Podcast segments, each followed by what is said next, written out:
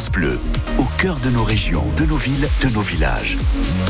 France Bleu Auxerre, ici, on parle d'ici.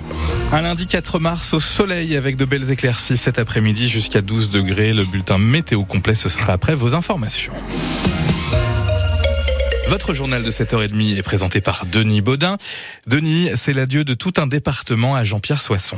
Les obsèques de l'ancien maire d'Auxerre, député de Lyon, président du conseil régional de Bourgogne, décédé mardi dernier. Ces obsèques se dérouleront cet après-midi à 15h en la cathédrale Saint-Étienne d'Auxerre. L'ancien ministre sera ensuite inhumé au cimetière Saint-Amâtre où repose sa famille.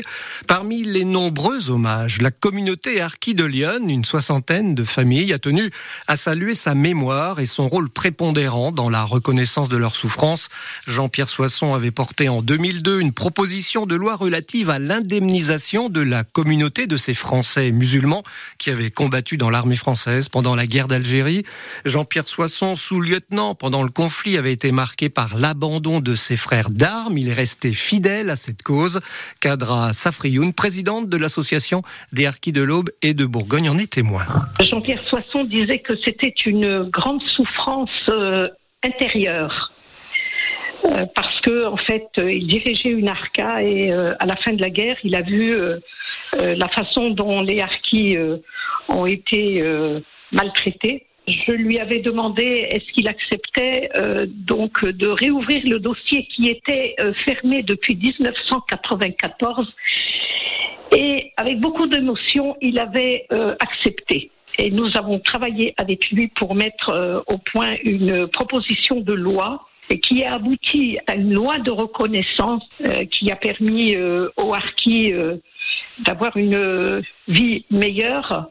Et puis après, il y a eu les présidents successifs qui ont reconnu l'abandon et le massacre des harkis.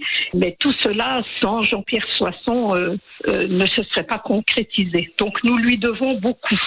Les obsèques de Jean-Pierre Soisson, donc cet après-midi à Auxerre, cérémonie 15h en la cathédrale Saint-Étienne. Elle est ouverte au public. L'ancien Premier ministre Jean-Pierre Raffarin est annoncé, de même que la présidente de la région Bourgogne-Franche-Comté. Attention, le secteur de la place Saint-Étienne est interdit à la circulation dès ce matin.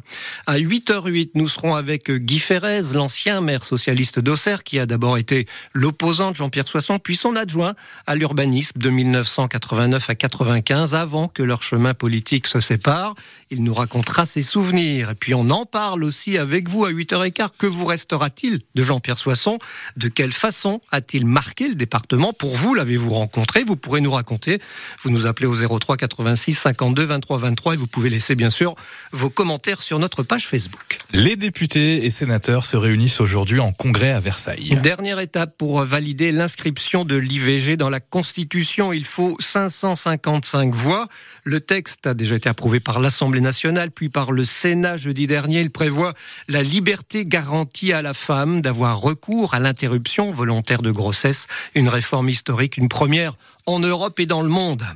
Si je dois m'arrêter, je me mets une corde autour du cou. Le témoignage fort de cet éleveur du sud de Lyon, Xavier Blondin. Il ne s'en sort plus, il est endetté à hauteur de 100 000 euros. Pour l'aider, le député Horizon André Villiers lance une cagnotte. Le lien de la cagnotte est à retrouver sur francebleu.fr. 7h03 sur France Bleu Auxerre, une enquête pour homicide involontaire et blessures involontaires a été ouverte à Dijon. Une adolescente de 15 ans a perdu la vie dans l'accident d'autobus qui s'est produit dans la nuit de samedi à dimanche sur l'autoroute A6 au niveau des Guilly, près de Pouilly-en-Auxois. À bord du véhicule, 41 enfants, 10 adultes qui venaient de la commune des Andelys dans l'heure. Ils se rendaient dans les Hautes-Alpes pour une colonie de vacances de ski. Le conducteur du bus, dès qu'il pense s'être assoupi, Dimitri Morgado. J'ai senti mon volant vibrer, mais le bus était déjà en train de quitter la route. C'est ce qu'explique pour l'instant le chauffeur. Le parquet de Dijon, de son côté, indique que l'homme a été contrôlé négatif aux stupéfiants et à l'alcool. Vers 1h40, il pleut. C'est à ce moment-là que le bus dévite sa trajectoire et se retrouve couché sur le flanc. Les secours dégagent rapidement les victimes.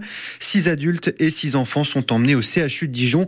L'un d'eux est gravement blessé, les autres plus légèrement. Le reste des victimes est d'abord transféré dans une salle communale à proximité. Très vite, une cellule médico-psychologique est mise en place dans les murs du collège André Allemand de Pouilly-en-Ossois. Les familles sont alertées, elles prennent la route. Toute la journée, elles sont venues au compte-gouttes récupérer leurs enfants.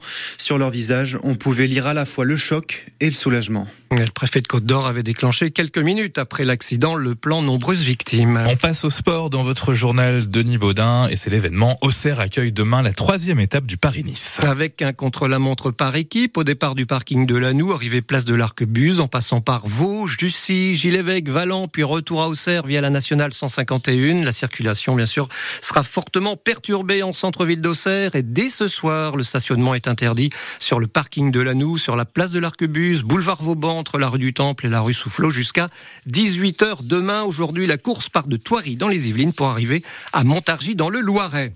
En football, les Ajaïstes, toujours leaders de Ligue 2 après leur match nul face à Valenciennes, mais ils pourraient voir leur dauphin revenir à leur trousse en cas de victoire ce soir face à Ajaccio. Angers reviendrait à 3 points des Iconais.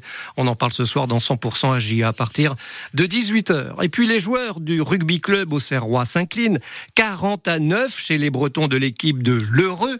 Le RCA, malheureux, si j'ose dire, reste à l'avant-dernière place de sa poule de Fédéral 2. Il jouera la semaine prochaine à domicile contre Rissorangis.